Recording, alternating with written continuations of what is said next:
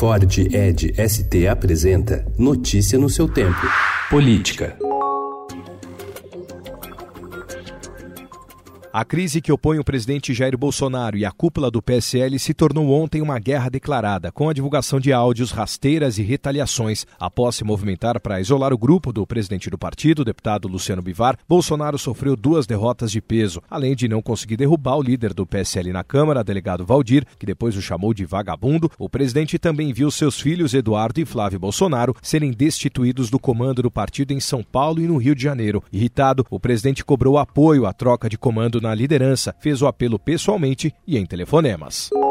Em documento apresentado aos ministros do Supremo Tribunal Federal, a Procuradoria-Geral da República afirma que a possibilidade de derrubar a execução antecipada de pena representaria um triplo retrocesso que poderia atingir a própria credibilidade da sociedade na Justiça e nessa Suprema Corte. O Supremo iniciou ontem o julgamento de três ações que questionam a prisão após condenação em segunda instância, discussão que será retomada na próxima quarta-feira.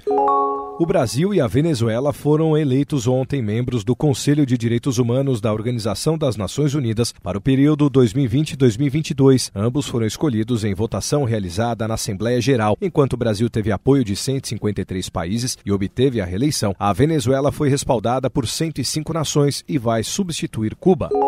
No momento em que lança o quarto e último volume de seus Diários da Presidência, o ex-presidente Fernando Henrique Cardoso assiste com ceticismo às articulações de Luciano Huck para as eleições de 2022. Em entrevista ao Estadão, FHC diz que o apresentador precisa ser líder e não uma celebridade. Em 2018, o ex-presidente mostrou simpatia pela ideia de que Huck saísse como candidato e quebrasse a polarização entre Bolsonaro e PT, mas o apresentador desistiu de disputar.